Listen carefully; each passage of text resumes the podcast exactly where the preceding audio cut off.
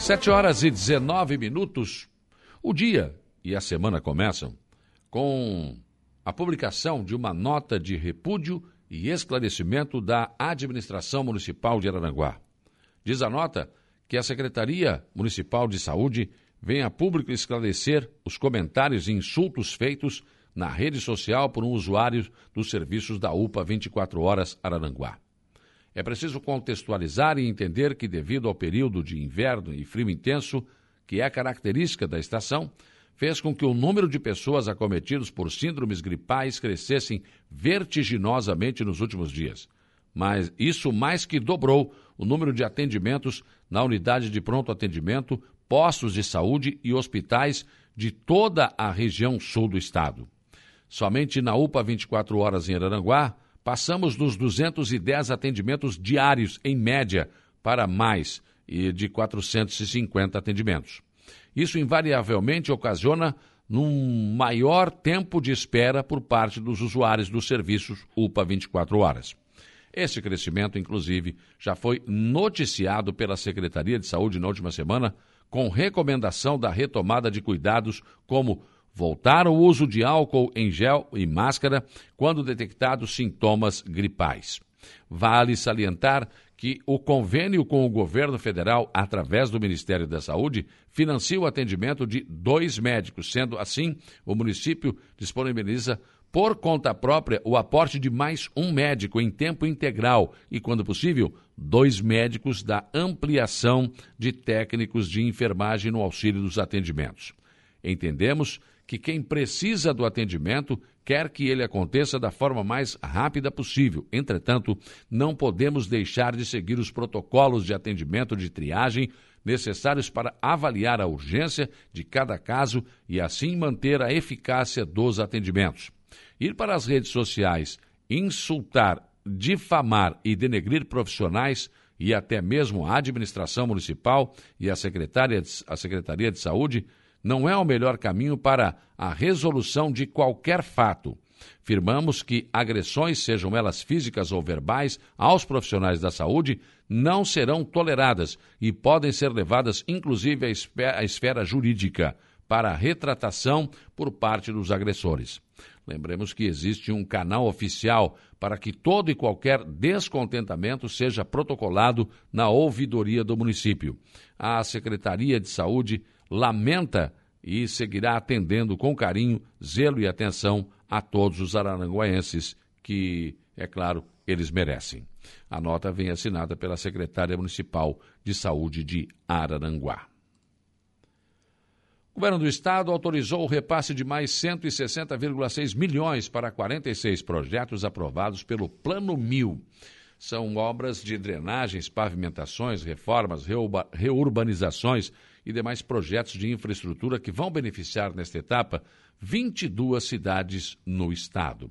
Os projetos receberão repasses em até quatro parcelas. Os valores serão liberados mediante a apresentação do resultado de licitação. De acordo com o secretário da Fazenda, Paulo Eli, a melhoria na infraestrutura é fundamental para o desenvolvimento econômico. Uh, esse plano mil é um programa onde os municípios catarinenses receberão recurso equivalente a mil reais por habitante. Para calcular quanto cada cidade tem direito a receber, o governo do estado leva em conta as estimativas habitacionais mais recentes fornecidas pelo Instituto Brasileiro de Geografia e Estatística. Aqui na nossa região, vários municípios já firmaram e alguns já receberam verbas do Plano Mil do governo do estado. Pré-candidato ao governo do estado pelo MDB, Antídio Lunelli, esteve em Sombrio no último sábado. Ele continua viajando pelo estado, tentando convencer as lideranças MDBistas do interior que o partido deve manter a candidatura ao governo do estado. Lunelli disse entender que deputados estejam entusiasmados com as verbas destinadas aos municípios pelo atual governo e que os prefeitos, da mesma forma, também. Mas afirmou que o partido não pode ser sinônimo de submissão. Mas, ao que tudo indica, será difícil que um apelo possa demover prefeitos e deputados estaduais do partido da posição já praticamente tomada de apoio a Carlos Moisés. Já o Partido dos Trabalhadores definiu Décio Lima como seu pré-candidato ao governo do Estado. Ele será apoiado pela Frente Democrática PT, PDT, PCdoB, PSB, PV e Rede Solidária. Em sua fala, o pré-candidato afirmou que, abre aspas, nós representamos cerca de 80,7% dos catarinenses que ganham abaixo dos R$ 1.713 por mês. Esses são os catarinenses que precisam de um Estado forte e presente na vida deles. São eles que não aguentam mais a carestia dos preços nas prateleiras dos supermercados, do preço do gás e da bomba e na bomba de gasolina, fecha aspas.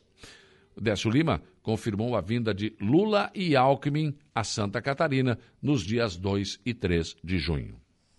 Por falar em preços, postos de combustíveis das cidades aqui de Aranaguá, Palhoça e Barra Velha e Brusque vão vender gasolina comum a R$ 4,99 o litro é uma iniciativa alusiva ao Dia do Imposto Zero, que acontece agora, 26 de maio.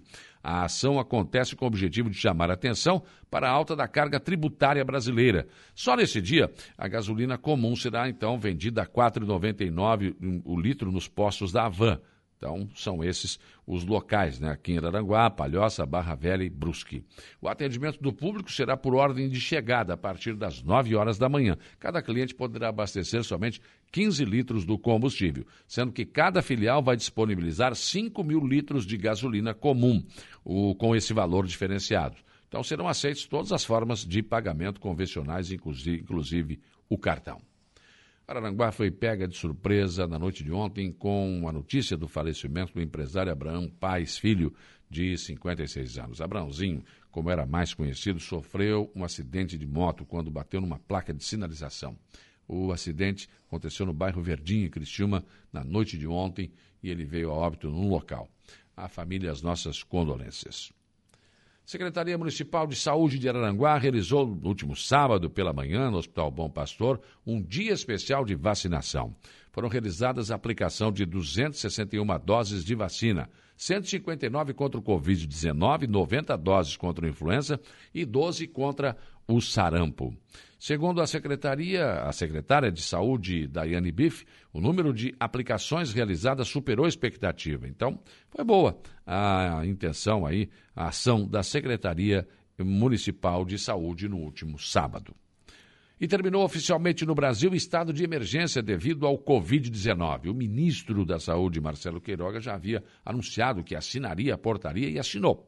Mesmo assim, o número de casos vem aumentando em todo o estado e o vírus ainda é motivo de preocupação em todo o Brasil e no mundo. E nem bem terminou o Covid-19, os órgãos de saúde começam a ter preocupação e problemas com o grande número de pacientes com doenças respiratórias. O frio intenso, que chegou mais cedo, está levando crianças e idosos às UPAs e pronto-socorro de hospitais. Outra preocupação é em relação à falta de leitos de UTI neonatal para crianças recém-nascidas e pediátricas para crianças que já têm um certo tempo de vida. Em relação à questão das UTIs, no Hospital Regional de Araranguá, que atende 15 municípios da região, existem apenas cinco leitos de neonatal. Na MESC não existe nenhum leito de UTI pediátrica.